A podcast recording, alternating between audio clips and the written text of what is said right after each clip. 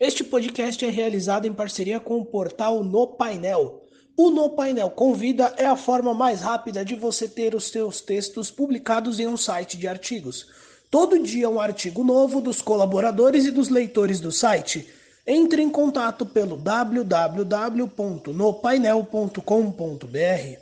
Lembrando que os podcasts do Bate-Papo com Simonelli estão disponíveis na web rádio Marca Brasil, toda quarta-feira às 10h30 da manhã com reprise aos domingos às sete e meia da noite.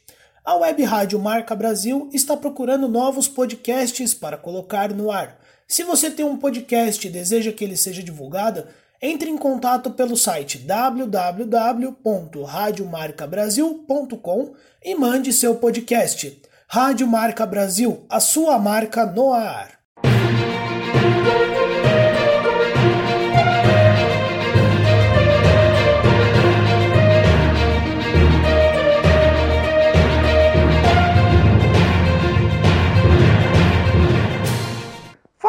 Do Bate-Papo com Simonelli, tudo bem com vocês? Aqui estou eu novamente, Victor Simonelli. E hoje, pessoal, estou estreando aqui um quadro um pouco diferente aqui no, no nosso podcast. Conversando, eu vou conversar, na verdade, é um pouco da, da da, das atualidades do, de todos os clubes grandes do estado de São Paulo. Primeiro de todos que eu vou conversar hoje é com o Thiago Ferri, que é setorista do Palmeiras. Thiago, ele trabalhou no Lance, ele é formado em jornalismo, foi formado em 2013, se eu não estiver equivocado. E, bom, eu vou pedir para que ele se apresente. Thiago, as suas considerações iniciais, por gentileza. E, Thiago, muito obrigado por ter topado esse convite com a gente. E, bom, estreando esse quadro aí. Seja muito bem-vindo, Thiago. Fala, Vitor, pessoal ligado aí no podcast. Eu que agradeço o convite, né? Sempre bom a gente conversar sobre futebol, conversar sobre o Palmeiras, especificamente nesse caso, né? É, é isso, Vitor. Eu me formei na, na Casper Libero em 2013. Uh, comecei a minha carreira ali no, na Gazeta Esportiva, no site Gazeta Esportiva, que até então era gazetesportiva.net, né? Agora é gazetesportiva.com mas comecei minha carreira ali e desde 2013, entre 2013 e abril de 2020, eu estive no lance sempre cobrindo Palmeiras, né? Primeiro como estagiário, depois como repórter, mas enfim, foram sete anos direto aí cobrindo Palmeiras pelo lance. E eu tenho um projeto também é, com o Leandro Baldaquian, com o Rafael Delmanto, com o Marcos Costa, né, o locutor do Allianz Parque, Linha Vital, que é o Tá Lá Dentro. É um canal no YouTube com notícias, com informações do Palmeiras, né? Um conteúdo jornalístico voltado para o Palmeiras no YouTube. Então é isso. Desde 2013 que minha carreira está intimamente ligada com o Palmeiras e é, é um prazer ter, ter essa relação por tanto tempo com o clube. Tiago, a primeira pergunta é como que você viu a postura do Palmeiras para a retomada do futebol aqui em São Paulo? Cara, eu achei uma postura muito muito correta, muito coerente do Maurício Gagliotti, principalmente, né? Foi quem encabeçou esse processo aí de só voltar sem, é, sem pressão, sem pressão, né? E voltar só quando tivesse autorização dos órgãos de saúde, dos órgãos públicos de saúde, obviamente, né? Chega um momento em que os clubes começam a, a dar uma pressionada para tentar voltar um pouco antes. O Palmeiras foi muito, muito sensível, eu acho, nesse ponto, porque uh, São Paulo no Brasil é um dos, é o epicentro, era o epicentro da doença quando falava-se na volta do futebol, quando a gente via times no Rio de Janeiro, como o Flamengo, né? O Atlético Mineiro, o Cruzeiro e os times do Sul voltando a treinar, e, o, e São Paulo sendo o epicentro do, do coronavírus aqui no, no, Brasil. Então, eu acho que foi uma atitude muito correta, muito coerente. É, acho que, obviamente, né, vai gerar uma defasagem em relação aos times que já estão treinando um pouco antes, mas diante da necessidade da, da situação no Brasil, na situação especificamente em São Paulo, acho que foi o mais certo a se fazer, foi o correto a se fazer, e aí torcer, né, para que agora na, na, virada de semestre, no começo do segundo semestre, a coisa melhore, né, a situação da, da Covid-19 em São Paulo melhore, para que aí sim a gente possa de fato começar a falar é, na volta do futebol, na volta dos jogos, porque de fato, pelo que a gente via em São Paulo, sempre com números altíssimos, era muito difícil você querer apressar alguma coisa. Então eu acho que foi o correto que o Palmeiras fez e que os outros times também, os outros grandes da, do estado, se juntaram e, e concordaram, deram sequência a, a, essa ideia. A pergunta seguinte vem no, nos outros três centroavantes que o Palmeiras tem emprestado: Borja, Daverson e Arthur Cabral. Os três centroavantes emprestado pelo, emprestados pelo Palmeiras recentemente. Es, é, explica pra gente qual que é a situação de cada um para o pessoal poder entender um pouco. O, o, que, o que teve mais comentários recentemente, né? O Arthur Cabral ele está muito bem no Basel, na, na Suíça. É, ele tinha, ele foi emprestado com uma meta de gols. Se ele atingisse a meta de gols, o Basel teria uma, uma cláusula de obrigação de compra. Ele bateu recentemente essa meta de gols.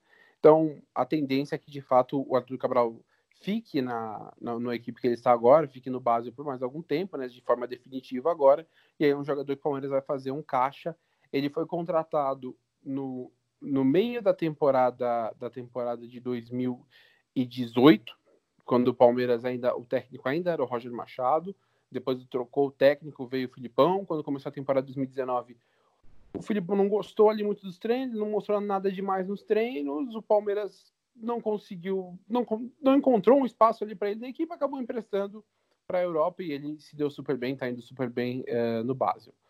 Daverson e Borja. O Daverson, aquele jogador que muito queimado com a torcida, desgastadíssimo, estava emprestado ao Getafe. Por conta da pandemia, o empréstimo dele era até o meio desse ano, né, quando teoricamente acabaria a temporada europeia. O Getafe já decidiu que não vai ficar com o Davidson. O Davidson não atingiu também as metas de obrigação de compra, também porque foi prejudicado pela falta de jogos durante esses meses, enquanto o Campeonato Espanhol esteve parado. Então, o Davidson é um jogador que o Palmeiras agora e o próprio staff do Davidson estão procurando uh, interessados, né? Talvez se conseguisse continuar na Espanha melhor ainda, porque o Davidson gosta muito da Espanha, já é o terceiro time que ele joga por lá, é um país em que ele está bem adaptado. E aqui no Brasil tem algumas equipes também, né, que já demonstraram interesse. Então, o Davidson, ainda que não fique no Getafe, ele não deve voltar para o Palmeiras, porque foi uma, um trabalho bem intenso do Palmeiras no começo da temporada. Um dos primeiros trabalhos do Anderson Barros como diretor de futebol foi negociar o Davidson, e aí conseguiu essa, essa ida para a Espanha, que não deu certo a, a permanência definitiva por conta da, da pandemia, por conta do coronavírus. Então ele está procurando aí uma nova equipe. O Borja está emprestado para o Júnior Barranquilha, o empréstimo do Borja é até o fim do ano, né, tem um pouco mais de tempo, mas acho que também por conta da, da pandemia, as cláusulas de obrigação de compra ficam um pouco mais complicadas, de metas de gols, né, de, de participação nos jogos.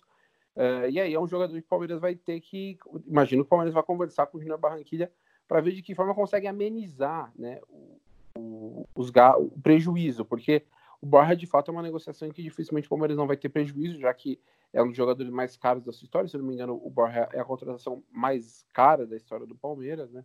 Então, praticamente quase mais de 40 milhões de reais, contando aquela, aquela fatia que Palmeiras e Atlético Nacional discutem na FIFA sobre a necessidade do Palmeiras comprar essa, esses outros 30% ou não. Então, é um jogador que, de fato, o Palmeiras vai assumir um prejuízo. E agora tem que encontrar alguma forma de amenizá-lo. Pode ser no Júnior Barranquilha, o Borja é torcedor do Júnior, né? Então, ele queria voltar para lá, tava, é, era, uma, era um desejo antigo. E aí esse é um jogador que acho que mais pro fim do ano a gente vai ver qual vai ser a definição do futuro dele. Em relação ao Davidson, deve ser uma coisa mais próxima, porque eu acho muito difícil o Davidson voltar do Getafe para treinar no Palmeiras, para ali ver se vai ter uma chance com o Luxemburgo, porque já de cara já não estava nos planos. E o Arthur Cabral, esse deve de fato ficar na Europa e aí continuar sua carreira na Europa e render alguns bons milhões para o Palmeiras, que no momento desse em que as receitas estão muito prejudicadas, né, por conta da pandemia, também é um valor bem-vindo. Bom, Thiago, e você, aproveitando que nós comentamos desses três caras, o Borja foi uma fortuna, o Daverson outra fortuna, o Arthur Cabral também foi um gasto considerável para o clube. É, e a gente vê que no Palmeiras, esse ano propriamente, as contratações elas foram muito moderadas. Você basicamente o Palmeiras gastou dinheiro com o Vina, o lateral esquerdo, e com o Rony. O restante é muito do que já tinha do elenco. É uma mudança agora para os próximos anos na filosofia do clube? Com certeza. O Palmeiras, desde que houve a reformulação no departamento de futebol ali de 2014 para 2015, é um clube que contrata demais e 2019 ficou muito marcado por isso, porque o Palmeiras, além de contratar bastante, o Palmeiras não negociou ninguém. Né? Quando vira de 2018 para 2019, em que o Palmeiras é campeão brasileiro, em vez do Palmeiras dar uma oxigenada no elenco, que era inclusive uma coisa que vinha sendo debatida, já, já se falava que para 2019 a ideia era dar uma oxigenada no elenco. Não foi o que aconteceu. Renovou-se com todos os jogadores em fim de contrato, não negociou ninguém, manteve a base na teoria, isso é interessante, né? Porque você está mantendo a base do elenco, você está mantendo todo o elenco campeão brasileiro e trouxe alguns jogadores que imaginava-se que iriam compor ali, dar mais opções, além do Ricardo Goulart, que era a cereja no bolo ali do, do trabalho do Filipão. E não deu certo. Não deu certo também porque quando em 2018 o Palmeiras tinha dois times, A e B, que jogavam campeonatos de mata-mata e o brasileiro, o Palmeiras tinha uma disputa interna muito grande pela vaga ali na equipe ideal, né? E quando para 2019 há uma mescla dessas duas equipes, houve uma disparidade muito grande entre o que seria time A e time B, não tem mais aquela competitividade de antes, e o Palmeiras começou a acumular frustrações, acumular frustrações, e aí o que acontece? O Palmeiras tinha muitos jogadores e muitos jogadores caros que não estavam rendendo e não tinham espaço. Então o Palmeiras era um elenco inchado, com jogadores caros e que não performava.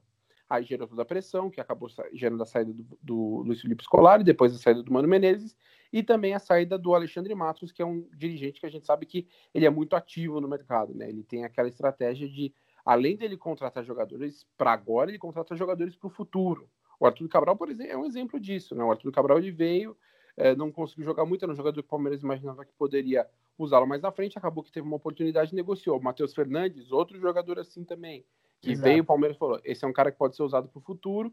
Acabou que nessa quantidade de jogadores que o Palmeiras tinha, jogou muito pouco, acabou sendo negociado com o Barcelona. Também, tudo bem, é um valor bom, mas são jogadores que vão se perdendo nesse, nesse cenário de um elenco muito inchado, com reservas também muito caros, né? E aí também nem se fala do uso da base, que fica totalmente prejudicado nesse cenário. Então, a estratégia do Palmeiras, depois de um ano em que gastou-se mais do que estava previsto no orçamento, o Palmeiras até terminou o ano com um superávit, mas o, o gasto foi maior do que se imaginava com o departamento de futebol nessas contratações. Então a estratégia foi diminuir um pouco a folha, diminuir um pouco o número de jogadores, negociar alguns jogadores que entendem que o ciclo já se acabou, trazer poucos jogadores para posições que realmente sejam necessárias e usar mais a base, aproveitar e subir alguns jogadores da base, dar espaço. Então é de fato uma mudança no, na, na filosofia, na ideia de trabalho, porque o Palmeiras entende que nesses anos em que foi contratando bastante, montou uma base de elenco boa e também, ao mesmo tempo, o Palmeiras reformulou seu departamento de base. Então, o Palmeiras entende que agora essa geração que vem de sub-20, sub-17, tem bons jogadores que podem é, suprir, em vez de você ter que contratar um jogador que está aparecendo numa equipe menor, mantém, abre espaço para a base e dá espaço para que esses garotos joguem, né? A gente vê Gabriel Menino, a gente vê Patrick de Paula, vê Veron, vê o próprio Wesley que voltou de empréstimo, são jogadores que o Palmeiras entende que poderiam ocupar espaço melhor do que ter que ir no mercado buscar jogadores que fariam essa função de compor elenco. Então, com certeza é uma mudança, é uma forma também de Palmeiras gastar um pouco menos, um pouco não, né? Bastante menos do que gastou em relação a 2019, e eu acho que é, uma, é um caminho que vai se seguir, pelo menos eu acho que no próximo ano, especialmente também por conta dessa questão da pandemia, por tudo que aconteceu, e aí, de fato, contratar jogadores que você realmente entenda que são necessários. O Vanderlei Luxemburgo até quis um lateral direito, né, até pediu um lateral direito, o Palmeiras tentou o Daniel Munhoz do Atlético Nacional, a negociação não deu certo, ele acabou também negociado uh, para a Europa, então, uh, mas era isso, eram, eram posições que o Palmeiras entendia, nessa realmente a gente precisa trazer alguém. E aí foi por isso que trouxe o Vinha, que entrou, assumiu a vaga, e trouxe o Rony, que também entrou e estava como titular até a pausa pra, por conta da pandemia. Bom, Thiago, você, você comentou com a gente sobre o. falando que no ano que vem a expectativa é de um, de um gasto menor e tudo mais. Só que nós temos a eleição do Palmeiras se aproximando, o qual nós temos agora, a princípio, né, a, a favorita a vencer a eleição é a Leila Pereira, a conselheira do clube e dona da Crefisa, da patrocinadora do Palmeiras. É, você vê alguém que pode, nesse momento, desbancar ela nessa briga, nessa corrida eleitoral? Eu acho que ela parte bem como favorita e a oposição, hoje, eu diria que um nome forte, uma oposição para ter alguma, alguma briga, seria o Paulo Nobre. Só que a gente não sabe ainda quais são, quais são os planos do Paulo Nobre. Antes da, de tudo parar, do futebol parar, o Paulo Nobre começou a articular alguns encontros pequenos, com grupos pequenos de conselheiros, é verdade, mas aparentava ele uma sinalização para tentar viabilizar uma chapa para a eleição do ano que vem, porque o que acontece é o seguinte, né? A Leila, ela ganhou, além do poder financeiro, a, a, Faculdade das Américas, a Crefisa, elas pagam ao Palmeiras um valor de mais de 100 milhões por ano, quer dizer, um valor muito acima do que os outros, os outros patrocínios aqui do Brasil, até na, é um dos maiores patrocínios, inclusive, da América, né? Então, é, é um, isso já, já, gera uma importância grande. E ela, politicamente, no cenário da situação, ela ganha uma importância muito grande também. A eleição no Palmeiras ela é pelos sócios, ela não é mais pelo conselho. Mas os conselheiros ainda têm uma influência grande entre, nos sócios do clube. E a Leila é uma pessoa super ligada à sede social, ela participa muito de eventos, ela ajuda, ela custeia muitos projetos também dentro da sede social. Então ela tem uma influência política ali na sede, do, na sede social muito grande. Uma influência, por exemplo, que o próprio Paulo Nobre não chegou a ter, porque o Paulo ele trabalhava de uma outra forma, né? O Paulo Nobre ele entendia que ele tinha que cuidar do futebol e aí tanto que ele trabalhava direto da academia de futebol, não não ia muito para a sede social para também não ser na, na avaliação dele, né? não ser suscetível ali a, a, influências políticas, a pressões políticas, então ele era muito fechado com um núcleo ali muito específico dele, ele trabalhando da academia de futebol, e aí então pessoas como a Leila, como o próprio Maurício Gagliotti, que é um cara muito mais do clube, é, eles têm uma influência ali maior no dia a dia. Eu hoje acho a Leila bem favorita, né, pelo cenário que a gente está falando de agora, mas a gente tem que ver, tem essa eleição é no fim do ano que vem, né, no fim de 2021.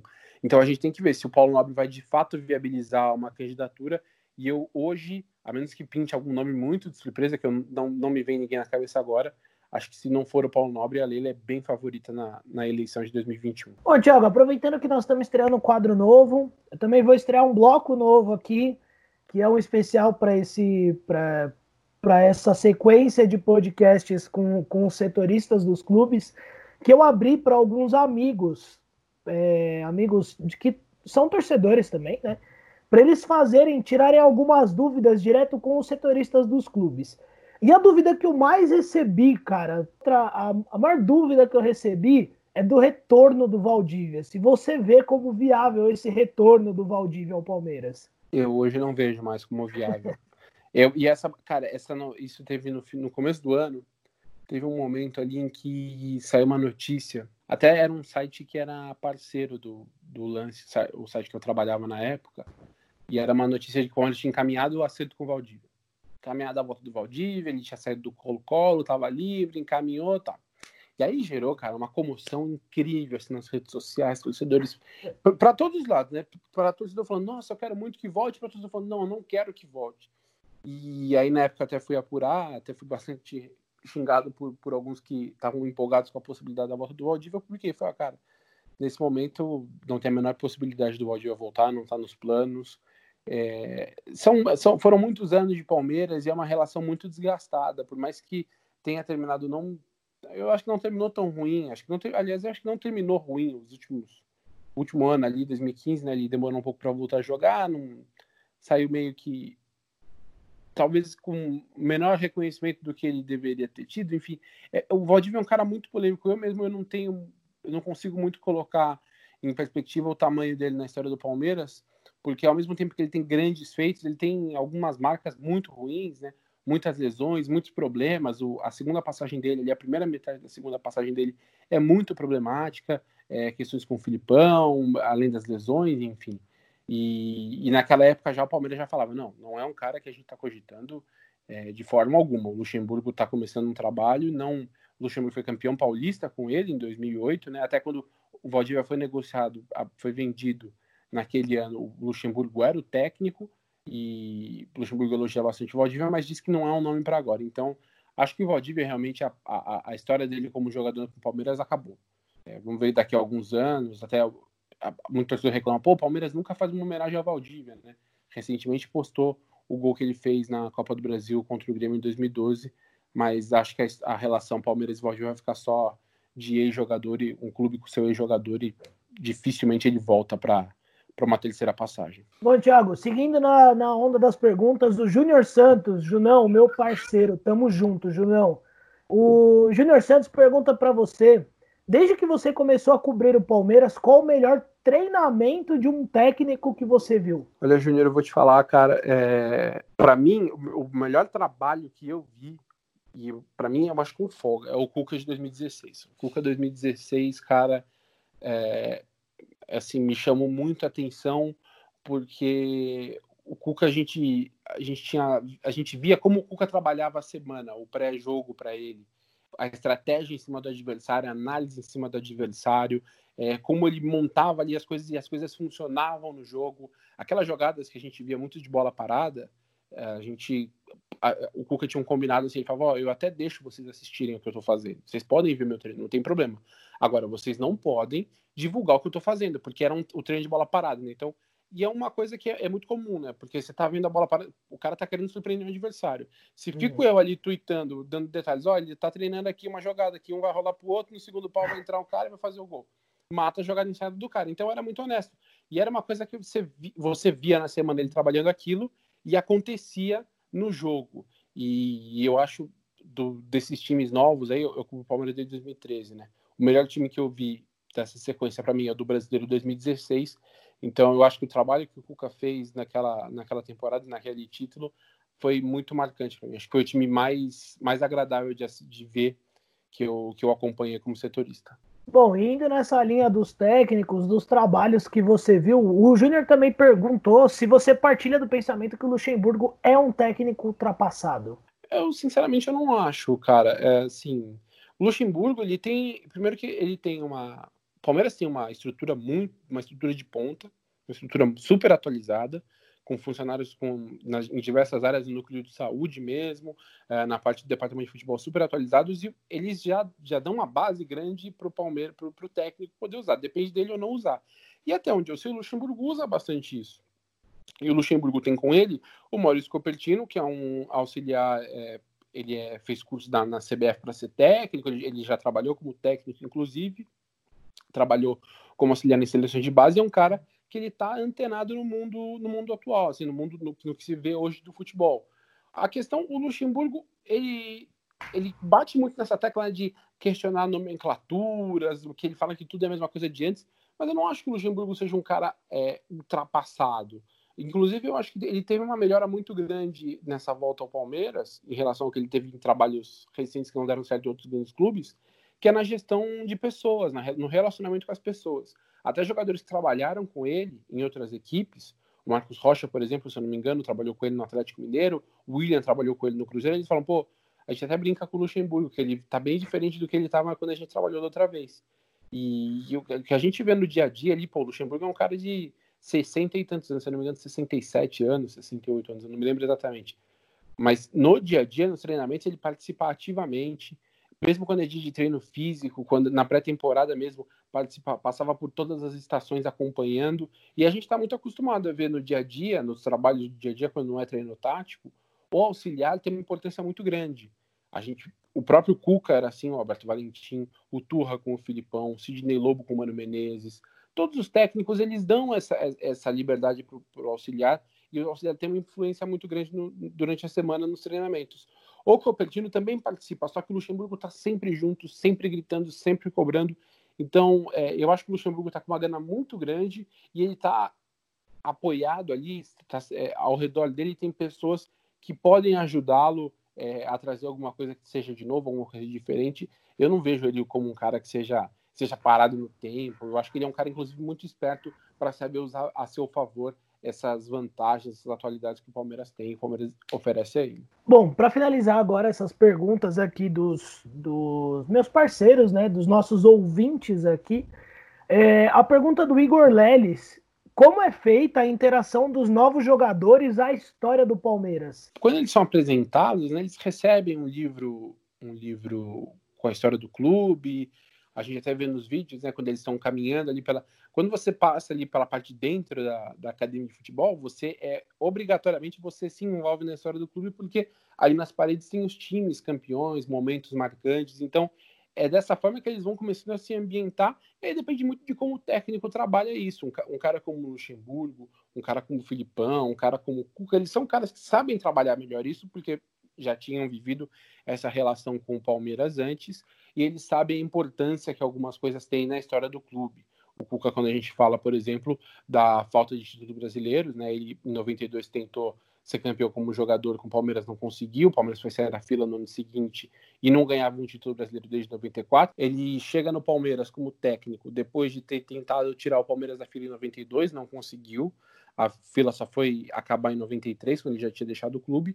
Então, quando ele volta, ele sabe muito bem o ambiente que o Palmeiras tinha, inclusive na questão de não ganhar um título brasileiro desde 94. O Filipão nem se fala, né, um dos maiores técnicos da história, se não for o maior técnico da história do Palmeiras, conhece muito bem isso. O Luxemburgo também participou de conquistas históricas do Palmeiras, tem várias passagens também pelo clube. Então, esses caras, eles ajudam muito é, nessa questão de mostrar como é a história. Porque hoje é, é, mais difícil, né? A gente sabe, por mais que tenha essa questão na apresentação, ah, você entrega um livro ali, é uma coisa muito mais profissional, muito mais distante. Então, acho que ter figuras assim ajudam a, a mostrar aos jogadores qual a importância, qual é a relevância histórica deles no, no clube. Bom, Tiagão. Bom, agora nós vamos para as considerações finais. Tiagão, obrigado, cara, ter topado participar desse, desse mini quadro aqui do, do nosso podcast. É, pô, muito legal a conversa, a resenha. É sempre bom conversar de futebol e tudo mais. Então, pô, cara, é, fica aqui o meu agradecimento e, bom, por favor, as suas considerações finais. Não, Vitor, queria agradecer você pelo convite, né? Mandar um abraço aí para todo mundo que tá, tá, nos, tá nos ouvindo. E é, é, de fato, é muito legal sempre a gente conversar sobre futebol. É um momento muito, muito complicado, né? A gente fica ali sem saber muito como fazer, como agir, né? Mas é, é um momento muito, muito. Por isso que é bom a gente estar tá aqui conversando, falando sobre sobre futebol, tentando fazer a vida voltar ao normal. Né? Eu agradeço bastante o convite. Um abraço a todos vocês aí. Bom, galera, esse foi o primeiro do nosso quadro com todos os setoristas dos clubes grandes do estado de São Paulo. Bom, depois, conforme o, o rolar, o desenrolar, eu vou divulgando aos poucos os convidados, sempre no meu Instagram, arroba Vicemonelli. Bom, mas é isso aí, galera. Não esqueça de compartilhar o podcast nas suas redes sociais. Isso ajuda demais o podcast a crescer. Afinal, o podcast é para todos. E, mais do que nunca, ajudem um jornalista hoje. Eu sou o Victor Simonelli, me despeço por aqui. Tchau, tchau, gente. Até o próximo podcast. Fui!